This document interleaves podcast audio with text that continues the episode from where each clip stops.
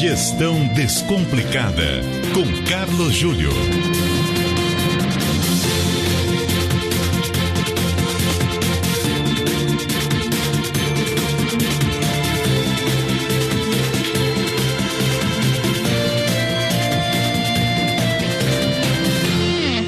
Carlos Júlio já está conosco. Tudo bem, Júlio? Boa tarde.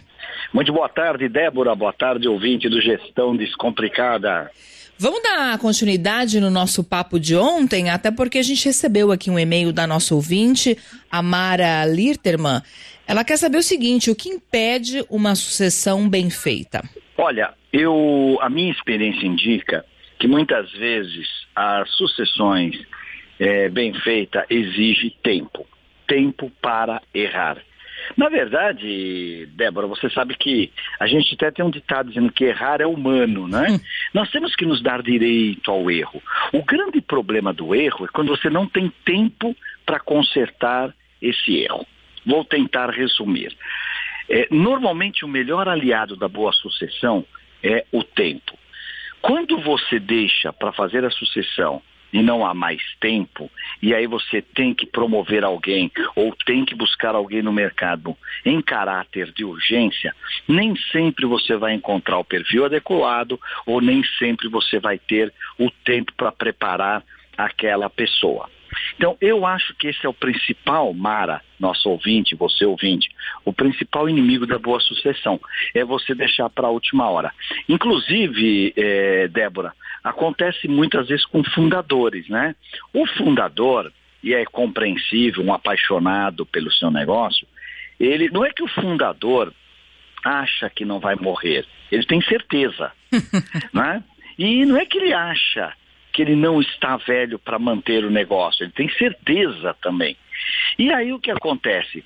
Ele está lá com 60 anos, você, isso aconteceu várias vezes comigo, olha, não está na hora de começar a pensar na sua sucessão, aí vem aquela dura, Júlio, mas eu te contratei aqui como consultor para me tirar da empresa.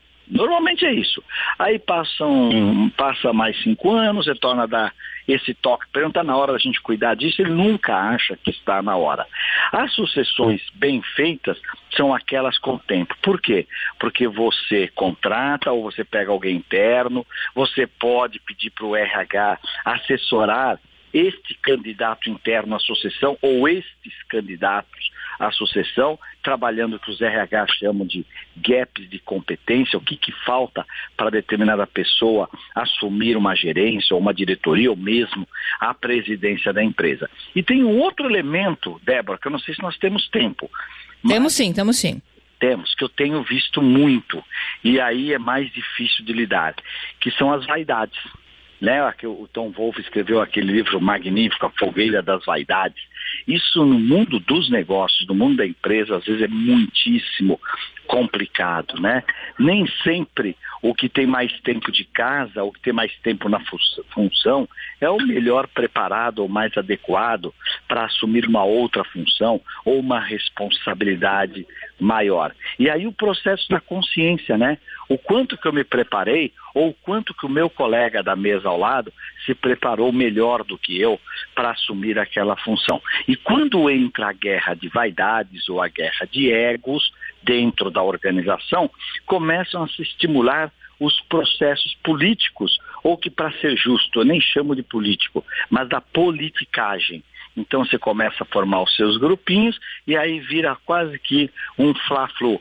Um grupo torce para que um seja promovido, o outro grupo torce para outro que seja promovido, por quê? Porque você está mais ou menos alinhado com aquele grupo. Então você veja que mesmo dentro das corporações, a chamada política corporativa também atua e atua muito fortemente e nem sempre para o bem, muitas vezes para o mal, muitas vezes tornando a empresa burocrática, lenta e de baixo desempenho.